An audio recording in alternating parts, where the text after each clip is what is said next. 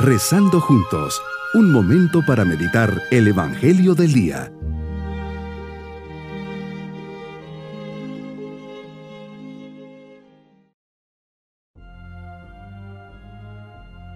En este día, lunes de la quinta semana de Cuaresma, les saludo pidiendo a Dios la gracia de poder ofrecer este día para que Él actúe en nuestras vidas y podamos descubrir su mano amorosa.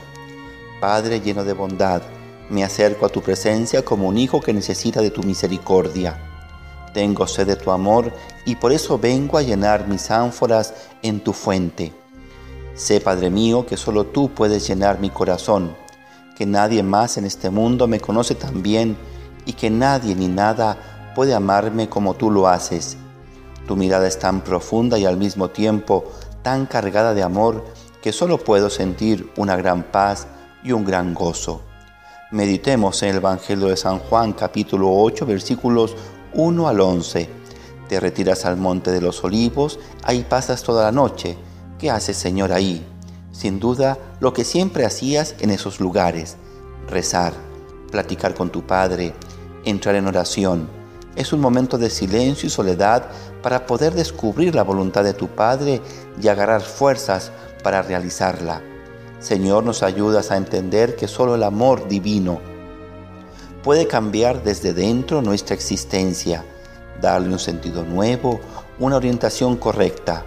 No es la ciencia, el progreso, la mentalidad del tener o los bienes materiales los que salvan al hombre, los que le dan la verdadera felicidad y libertad. Solo tu amor, Señor, es lo que nos libra del pecado, raíz de todo mal.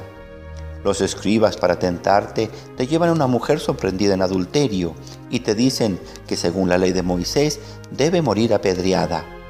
Ante esta intervención te agachas y escribes en el suelo. Te insisten, hacen que te incorpores y les dices, aquel de ustedes que no tenga pecado, que tire la primera piedra. Y todos, comenzando con los más ancianos, se fueron retirando. ¿Quiénes somos nosotros para juzgar o tirar piedras a los demás? ¿Con qué facilidad lo hacemos? Y después quiero que se me respete y no, y no se me juzgue. Nadie está libre del pecado.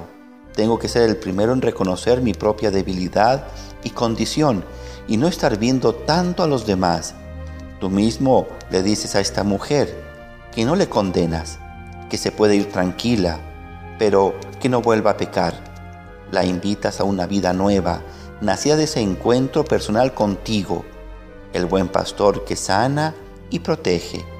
Entonces Jesús te enderezas y le preguntas, mujer, ¿dónde están los que te acusaban? ¿Nadie te ha condenado? Ella le contestó, nadie, Señor. Y le dices, tampoco yo te condeno, vete y ya no vuelvas a pecar. Señor, eres justicia, pero también eres el Dios amor.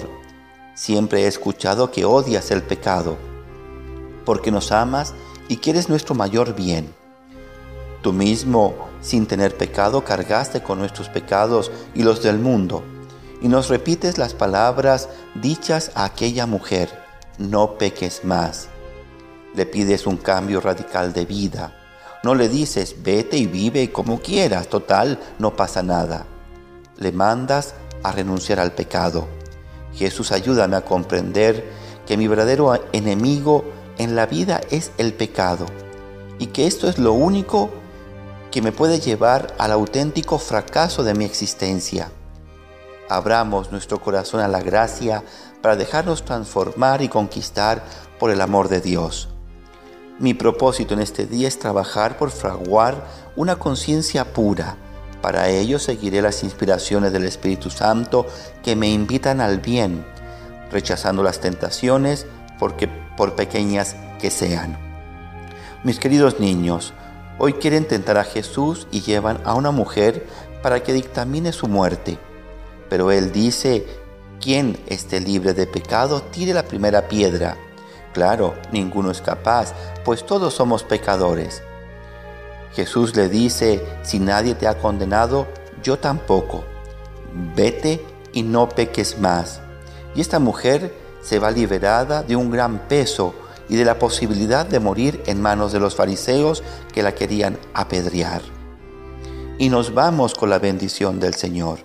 Y la bendición de Dios Todopoderoso, Padre, Hijo y Espíritu Santo, descienda sobre nosotros y nos acompañe en este día. Bonito día.